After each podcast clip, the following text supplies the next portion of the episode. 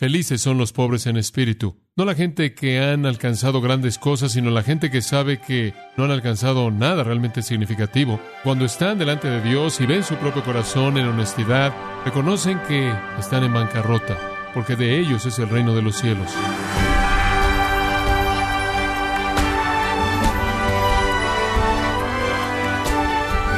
Bienvenido a su programa Gracias a vosotros con el pastor John MacArthur. Se ha dicho, sea amable con tus enemigos, y es verdad que a veces podemos hacer cosas que hacen a las personas enemigos. Pero ¿qué sucede cuando se encuentra orillado a un ambiente hostil?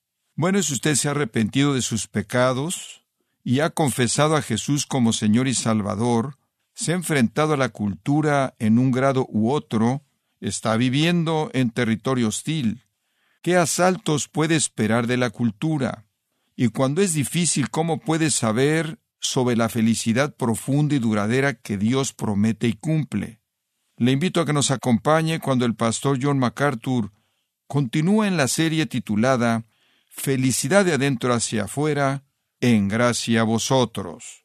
Realmente creo que es verdad si somos fieles en proclamar el Evangelio a una persona incrédula o a un ambiente incrédulo, a una familia incrédula, a un salón de clase incrédulo, a un grupo incrédulo en el trabajo, donde quiera que sea, si somos fieles en proclamar el Evangelio y hablar de manera directa la verdad de Cristo y la verdad del Dios vivo, aquellos que aman el pecado, que aman las tinieblas más que la luz porque sus obras son malas, la respuesta es una hostilidad inevitable. Pero tenemos que mantener esto en mente. Es el camino de bendición. Bienaventurados aquellos que han sido perseguidos por causa de la justicia, porque de ellos es el reino de los cielos. ¿Qué es el reino de los cielos? Simplemente es la esfera de Dios, es la esfera de la salvación, el dominio de salvación. Eso simplemente va de la mano con ser un cristiano. Todas estas cosas, el reino de los cielos en el versículo 3, consuelo, heredar la tierra, ser saciado, recibir misericordia, ver a Dios, la visión beatífica, ser llamados los hijos de Dios, tener el reino de los cielos de nuevo en el versículo 10, todos esos son sinónimos de estar en el reino eterno de Dios. Segunda Timoteo 3:12, y también todos los que quieran vivir piadosamente en Cristo Jesús padecerán persecución. Es cuestión de grado, claro, no todos estamos siendo martirizados, no estamos pagando con nuestra vida, no estamos siendo encarcelados como algunos, pero en muchos casos, claro, no somos tan valientes como debiéramos ser, y hemos entrado en eso, hemos visto eso, hemos visto el principio aquí en esta bienaventuranza es definida aún más en el versículo 11. Bienaventurados sois cuando por mi causa os vituperen y os persigan y digan toda clase de mal contra vosotros, mintiendo. Y creo que el Señor desglosa esta bienaventuranza. Él no desglosó ninguna de las otras, Él no explicó las otras porque se explicaban de manera, de manera obvia, pero tan pronto como Él dice van a ser perseguidos, alguien va a decir, bueno, ¿qué significa eso? ¿Puedes explicar eso más? Y entonces en el versículo 11 Él no repite el beneficio, de ellos es el reino de los cielos. Entonces, sabemos que esta no es otra bienaventuranza, esto es meramente una explicación de la que dio. ¿Qué quieres decir, perseguido? Él quiere decir cuando los hombres los insultan. A veces así es lo que va a ser, y como le dije la última vez, esa es una especie de insulto cara a cara. Cuando la gente lo condena e insulta y lo hace cara a cara. De eso está hablando aquí. Y algunas veces eso es lo único que hay. Todos hemos experimentado eso. Han habido muchas veces cuando me he esforzado por presentar el Evangelio a alguien, quien ha respondido de una manera ofensiva, no ha querido oír nada de él. Quizás usted lo ha experimentado en esas ocasiones en las que usted ha tratado de darle testimonio a un marido no convertido, a un hijo o hija o miembro de familia o amigo no convertidos. También puede significar que dicen todo tipo de maldad en contra de ustedes de manera falsa. No solo es abuso cara a cara y falta de amabilidad cara a cara, insulto, a veces es detrás de su espalda, mienten de usted, se esfuerzan por atacarle usted. Hombre, esto pasa mucho, ciertamente en mi propio ministerio he soportado eso. Digo, no es que estoy sufriendo mucho por ello. Es triste cuando la gente me pregunta, ¿qué es lo más difícil para ti en el ministerio? Con frecuencia se me hace esa pregunta en sesiones de preguntas y respuestas. ¿Qué hay en el ministerio que es lo más difícil para ti de enfrentar? Inevitablemente tengo que decir esto. ¿Cuál sería lo más difícil para mí que enfrento en el ministerio? Sería cualquier cosa en mi vida que ha desacreditado la integridad de mi ministerio. En otras palabras, cualquier cosa que haría que alguien creyera que yo no fui fiel al Señor, que yo no fui fiel a la palabra, que yo no fui fiel en honrar a Cristo, que no fui fiel en proclamar la verdad. La gente sabe eso acerca de mí. Y hay aquellos que atacan en ese punto mismo, que dicen cosas que no son verdad. Pero habiéndolas dicho, encuentran a personas que creen. Y entonces a los ojos de algunas personas usted se vuelve severamente desacreditado. Esa es una forma seria de persecución porque si alguien cree esas mentiras, usted literalmente entonces no tiene nada que ver con ellos en términos de ministerio. Usted no tiene nada que decir. Usted no es creíble. Digo, he oído cosas sorprendentes a lo largo de los años. No solo he oído en varias ocasiones que morí, lo cual realmente no puede ser una crítica. He oído cosas de las cuales ni siquiera repetiría ataques en contra de mi vida, cosas dichas acerca de mí que no fueron verdad. Han habido muchos que han tratado de desacreditar las cosas que dije al poner cosas en mi boca que nunca dije, diciendo que negué cosas como la sangre de Cristo y su eficacia y quién sabe, y más y más y muchas cosas, que he predicado salvación por obras. Esa es una forma de persecución que es bastante seria. Francamente, preferiría que alguien se me parara de frente y me insultara que hiciera eso, porque cuando se hace eso, se lleva a cabo una desacreditación seria y eso simplemente le da más razón a la gente no regenerada para rechazar el mensaje, porque si oyen esas afirmaciones que desacreditan, entonces asumen que usted es un hipócrita. Y si usted es un hipócrita, ciertamente usted no puede tener la verdad. Entonces la persecución viene en muchas formas. Hay gente como usted sabe y los conoce, colocan cosas en los parabrisas aquí afuera en el estacionamiento, ¿verdad? Usted los ha tenido en su auto.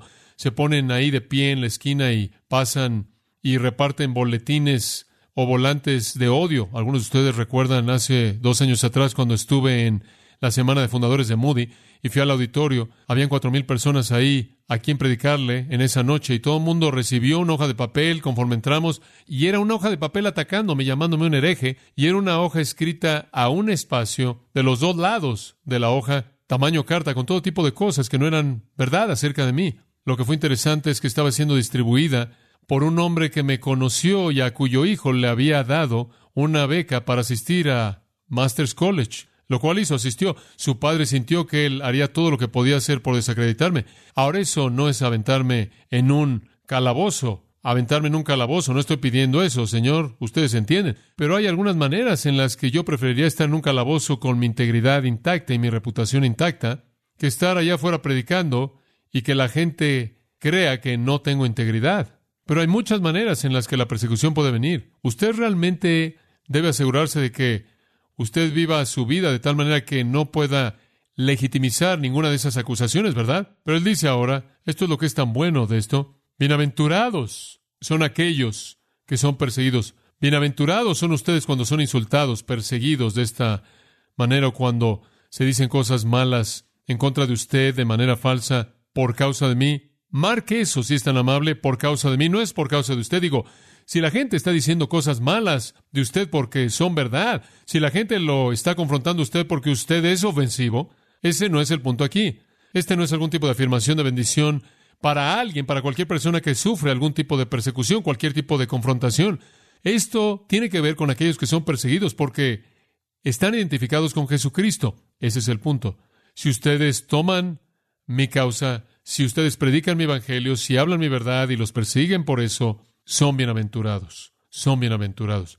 Y hay muchas razones para eso, digo, en cierta manera, podría meter aquí Santiago, simplemente meterlo aquí después del versículo 11, tened por sumo gozo cuando os halléis en diversas, ¿qué? Pruebas, esta será una prueba, sabiendo que la prueba de vuestra fe produce paciencia, más tenga la paciencia su obra perfecta.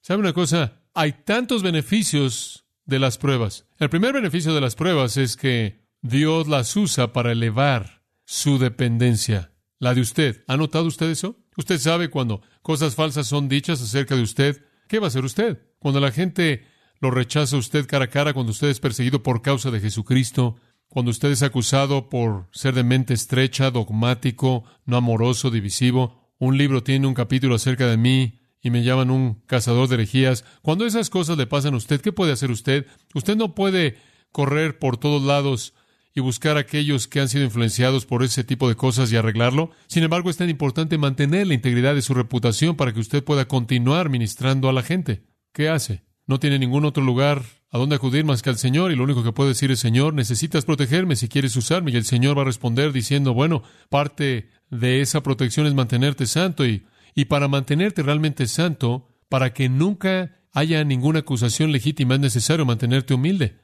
Y esto es parte de este proceso de quebrantamiento. En la conferencia de pastores, un hombre dijo, has escrito tantos libros y has vendido tantas cintas, y él dijo todas estas cosas, y él dijo, ¿cómo te mantienes humilde? Él dijo, si yo escribiera tantos libros y vendiera tantas cintas, yo sería alguien tan egoísta que nadie podría vivir conmigo. ¿Sabe usted cuál es la respuesta a eso? No estoy aquí para anunciarle que he mantenido mi humildad de manera completamente intacta a lo largo del proceso entero, pero estoy aquí para decirle que cuando el Señor lo levanta usted, Él lo quebranta usted al mismo tiempo. Ahora siempre va a haber suficiente desastre en su vida, suficientes pruebas en su vida, suficientes problemas y suficiente decepción y suficiente dolor de corazón y suficiente dolor y suficiente de esa acusación y esa crítica y esas acusaciones falsas en contra de usted que siempre va a ser que usted regrese y se dé cuenta de que si va a haber algún impacto en su ministerio, va a tener que ser por la misericordia y gracia de Dios. Entonces Santiago está diciendo tened por sumo gozo cuando os halléis en diversas pruebas, porque las pruebas son parte de la obra perfeccionadora de Dios.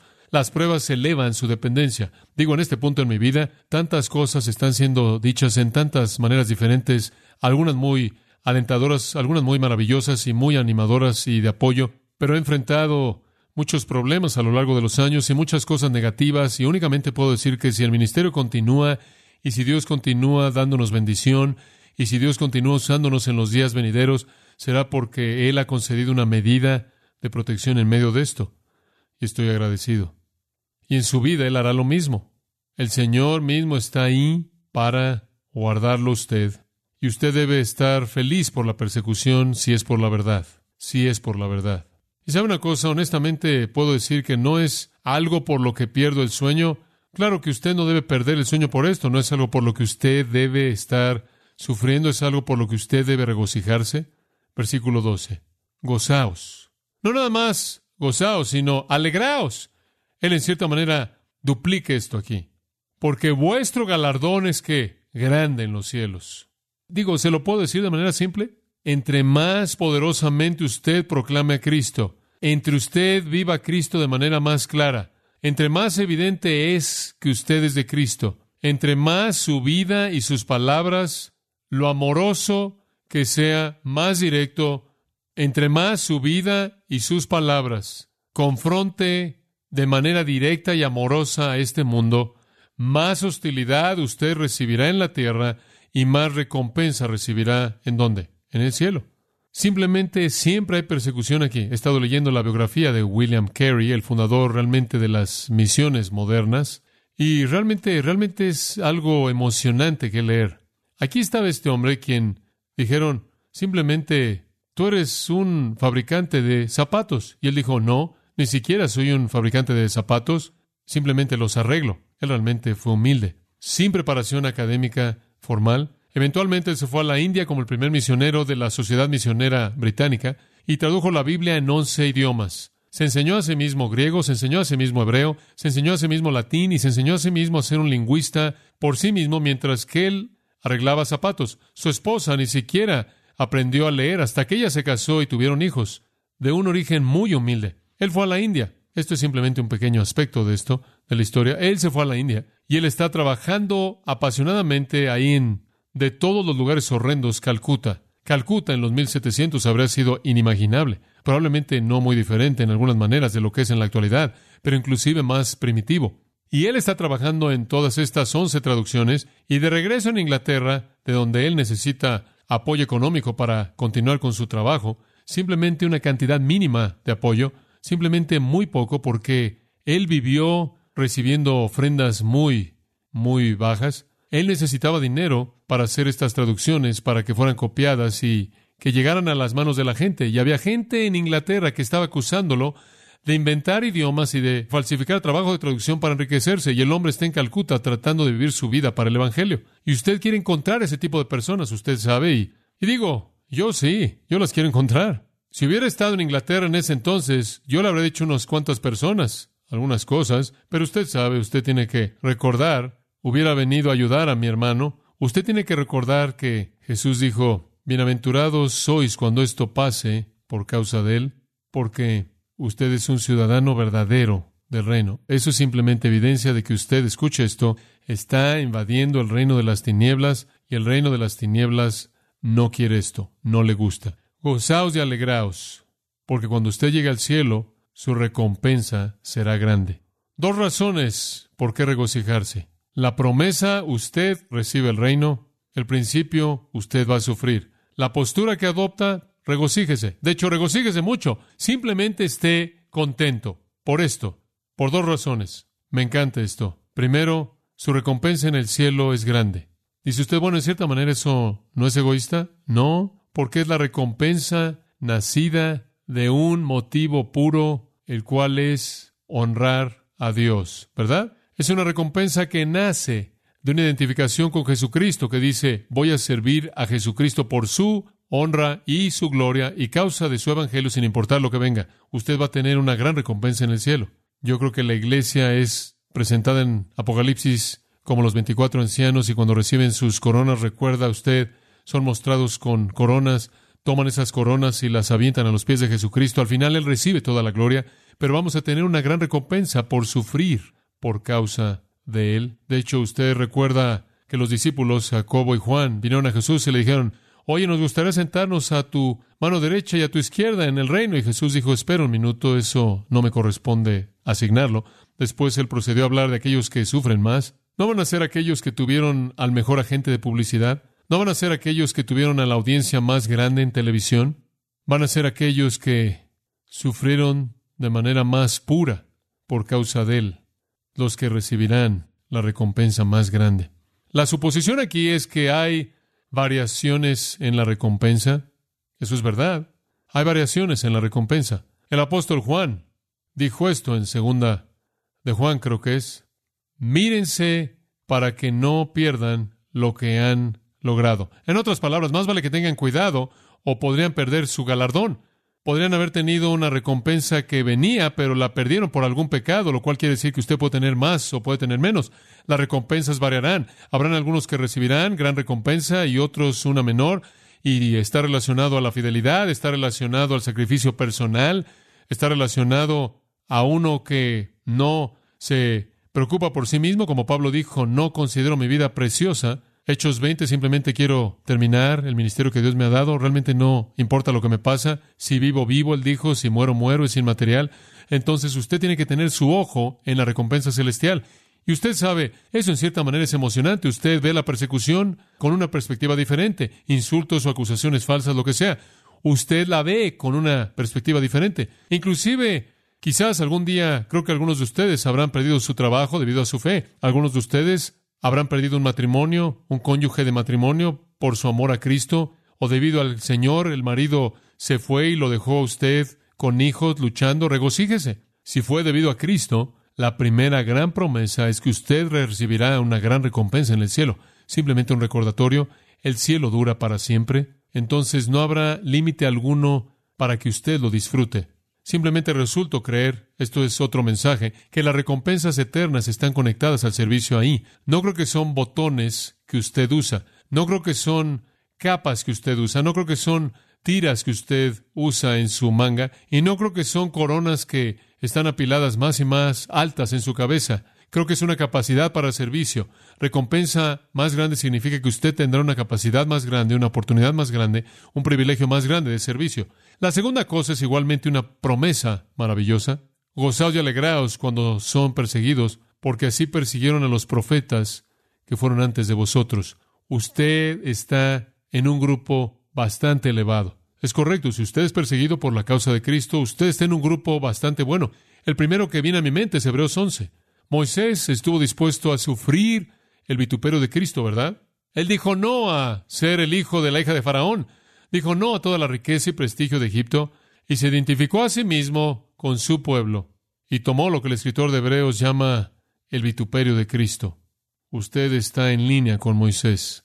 Hubieron muchos otros, todos esos profetas maravillosos, fieles, Isaías, quien probablemente fue aserrado a la mitad, como se hace referencia en Hebreos 11, Jeremías, quien fue maldecido y aventado en un pozo resbaloso, y muchos otros, como usted sabe, que pagaron un precio serio por su representación de Dios.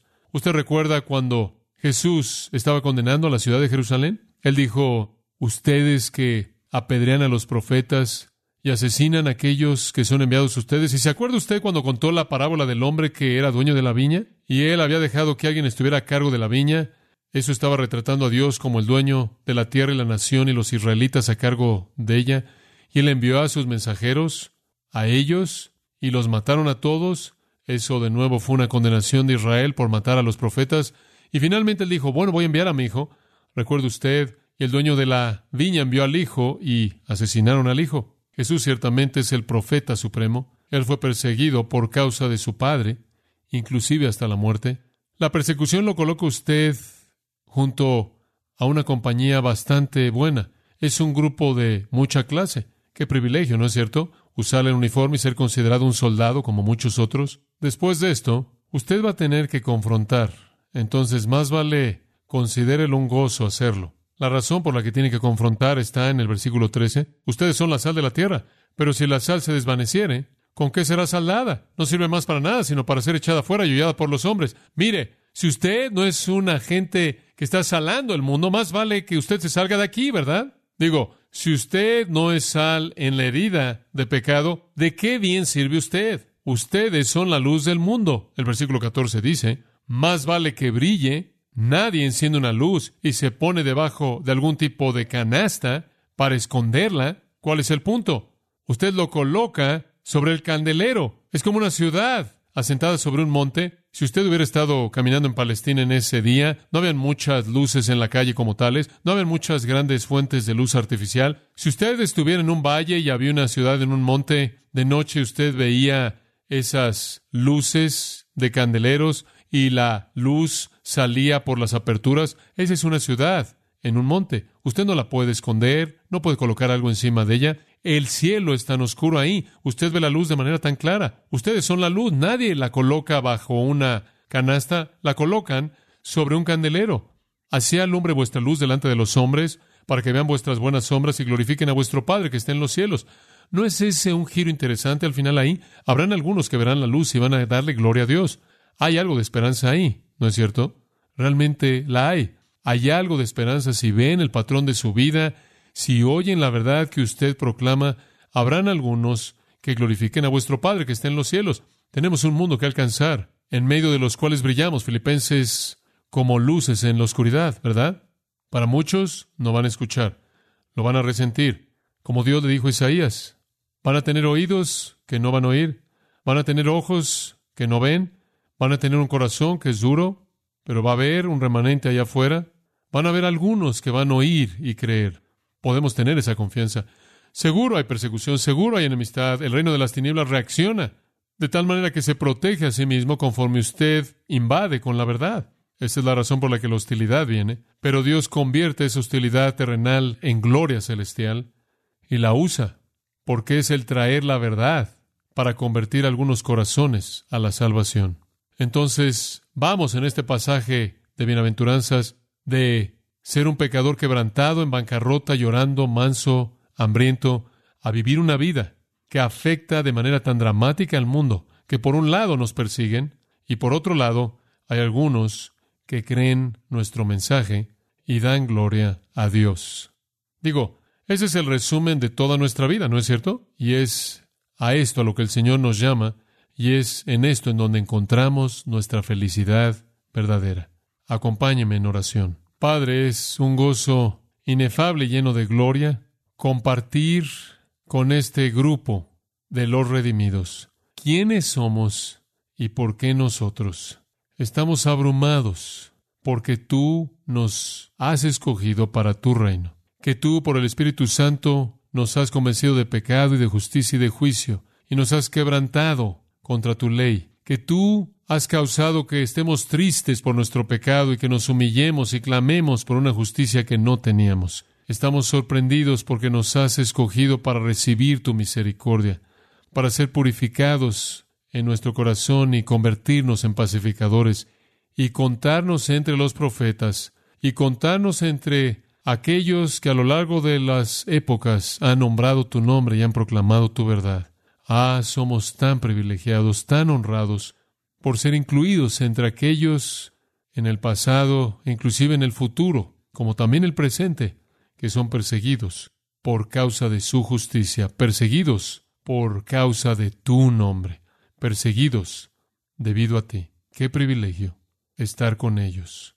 Padre, no podemos ni siquiera imaginar que nuestro nombre siquiera perteneciera al onceavo capítulo de Hebreos con los héroes de la fe, pero por tu gracia estamos ahí. Somos los héroes de la fe de esta generación, nosotros, los que somos fieles, los que somos ciudadanos del reino verdadera y de manera genuina, que vivimos y proclamamos la verdad a costa de lo que sea. Gracias por el privilegio de estar en el mismo grupo que ellos y corriendo la carrera que es puesta ante nosotros con perseverancia, despojándonos de todo peso y del pecado que nos asedia, para que seamos fieles al que corrió la carrera perfecta, nuestro Señor Jesucristo. Padre, úsanos poderosamente para ser esa sal y esa luz a costa de lo que sea, sabiendo que, mientras que habrá hostilidad, también habrá la oportunidad de traer a hombres y a mujeres al lugar en donde te glorificarán al creer la verdad. Úsanos grandemente para eso. Oramos en el nombre de nuestro Salvador. Amén.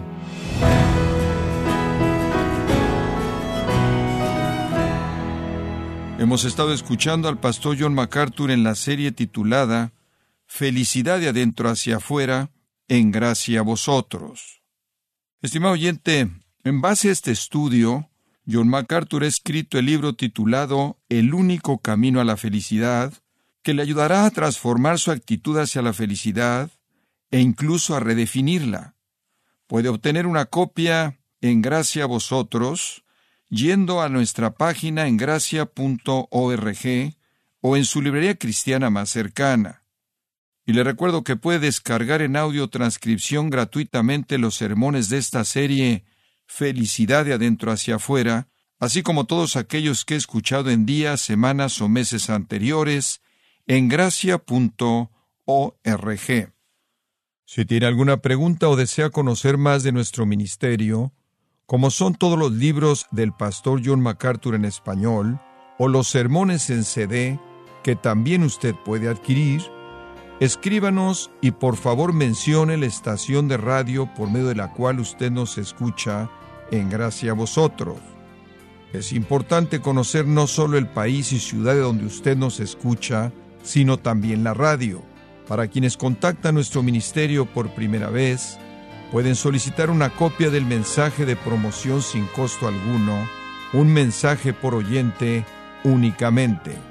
Si usted vive en los Estados Unidos o Puerto Rico, escríbanos a Gracia Vosotros, P.O. Box 4000, Panorama City, California, 91412. O puede escribirnos a través del siguiente correo electrónico radio arroba Bueno, en nombre de John MacArthur y el personal de este organismo, queremos darle las gracias por su tiempo y sintonía y queremos pedirle que no deje de orar por este ministerio como también por la estación de radio por la cual usted nos escucha de lunes a viernes. Este es su amigo Miguel Contreras, invitándola a que sintonice nuestra próxima edición para que juntos continuemos desatando la verdad de Dios un versículo a la vez. No se lo pierda, aquí en Gracia a Vosotros.